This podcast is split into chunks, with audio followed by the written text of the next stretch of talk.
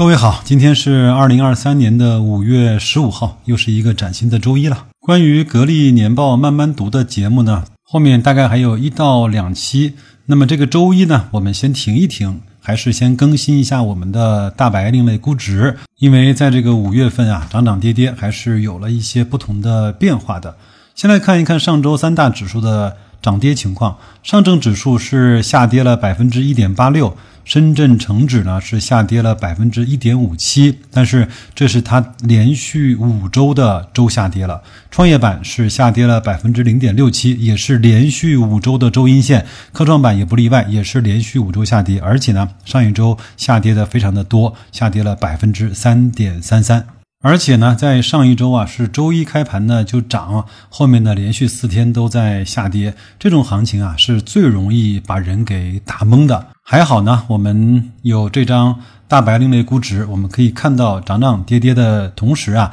我们到底身在何方？现在的估值高度呢？说低真的算不上低，说高呢也算不上高。其实很多人有一种叫下不去手的感觉，因为我也是收到了不少小伙伴呢新加入社群，专门私信我问白老师，我现在想开始该怎么弄呢？有一点点不知所措了。其实呢也还好，没有永远的低估和高估，只有永恒的背离和均值的回归。有的时候呢，快让我们觉得应该会一直涨下去的时候呢，其实就要快下跌了，因为那个时候我们忘记了估值，只看到了情绪。有时候呢，我们觉得可能要崩盘了的时候，其实它已经触底了，因为那个时候呢，我们同样忘记了估值，忘记了我们的锚点，只感受到了市场上那种恐惧的情绪。我经常说啊，这就是投资最迷人的地方，每一次让你在赚钱之前，都会让你做一道必修课。做一道必答题，就叫人性的考验。具体的数据我不念了，各位可以到公众号“大白说投资”去看一下那些估值的数据。我标红的几个指数呢，各位可以去多看一看，想一想。分别呢是有房地产的 ETF，它回到这两三年前的低点啊，只有百分之四了。它回到。这两三年的高点呢，还有百分之六十到七十的涨幅，但是像红利呢，回到高点只需要百分之七了；证券和保险回到高点还有百分之四十二，但是呢，它回到低点也需要再下跌百分之三十。中概互联和 H 股的 ETF 呢，情况差不多，回到高点分别要涨百分之一百五和百分之九十四，但是呢，回到低点也需要下跌百分之二十左右。科创板。在连续的五周下跌了之后，回到前期的最低点只需要百分之十六了。那回到这三年间的高点一块六毛九的那个价格，还有百分之六十三的涨幅。各位想想看，如果看懂了、想明白了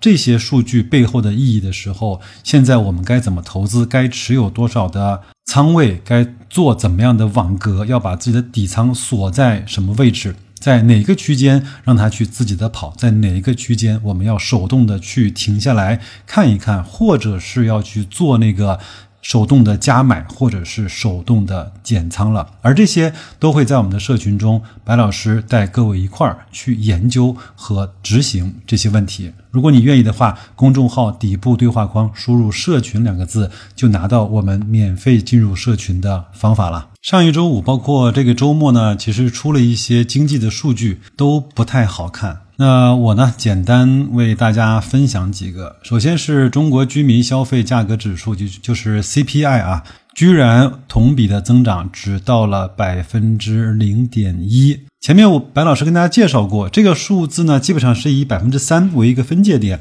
如果超过了百分之三呢，可能有一点通胀，有一点涨价的嫌疑。那么央行呢，可能就会收缩货币、加息，来放缓一点这个经济和物价上涨的趋势。那如果在百分之三甚至是百分之二以内呢，我们就说整个的消费不太景气，就会采取一些像加息啊、投货币啊、刺激经济啊啊，可能是给个人上一点更好的杠杆啊这样的方式。然而呢，像这几个月啊，连续的下降，并且呢，同比增长在百分之零点一左右的水平呢，其实已经有不少时间没有出现过了。在上一次呢，出现零点几，还是在二零二一年的三月份。那个时候呢，是我们整个的疫情啊，相对还是比较严峻的时候。言而总之吧，是老百姓呢不太愿意花钱，物价呢也迟迟的涨不起来，经济的活力啊没有被充分的激发。CPI 呢是零售的价格，那 PPI 呢其实是批发的价格。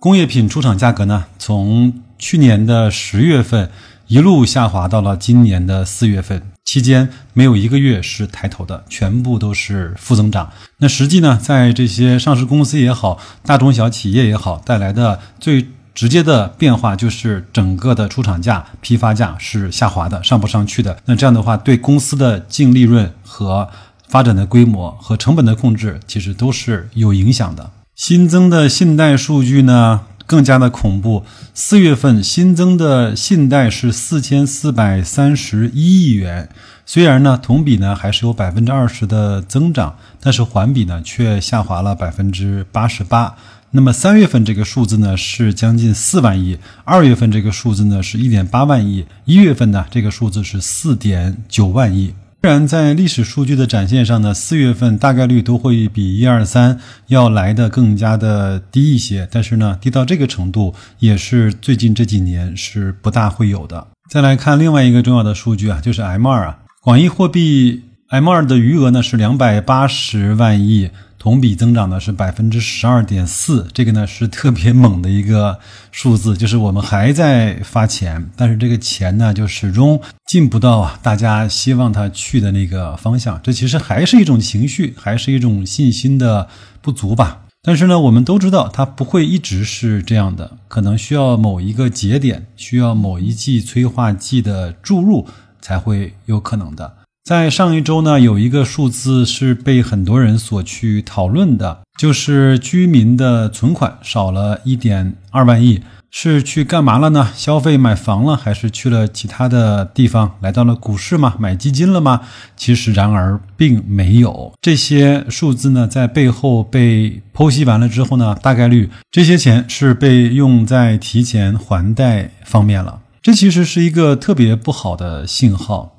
居民呢，要么就存钱，要么有钱了之后呢，就去还房贷，对自己的生活的经济的杠杆呢是一降再降，这本身就是一种信心不足或者是经济活力比较差的表现。分享这几个数据吧，我相信各位呢也能够通过白老师的解读，看到这些数据啊对很多人信心的影响，也能够通过数据的表面呢看到背后。每一个人，包括每一个小的企业或者是大的公司，他们整个的经营状况以及生存的状况，至少呢，我们是可以得出一个基础的结论，就是经济的转暖呢，不像我们所预期或者是所计划的那么的迅速。人们的情绪啊，在这几年的特殊事件的加持下，变得更加的谨慎。我们看到景区呢人山人海，看到这些饭店的高朋满座，只是代表了我们最基础的那些必选消费和低端消费有一点点的活跃。然而呢，这个背后呢，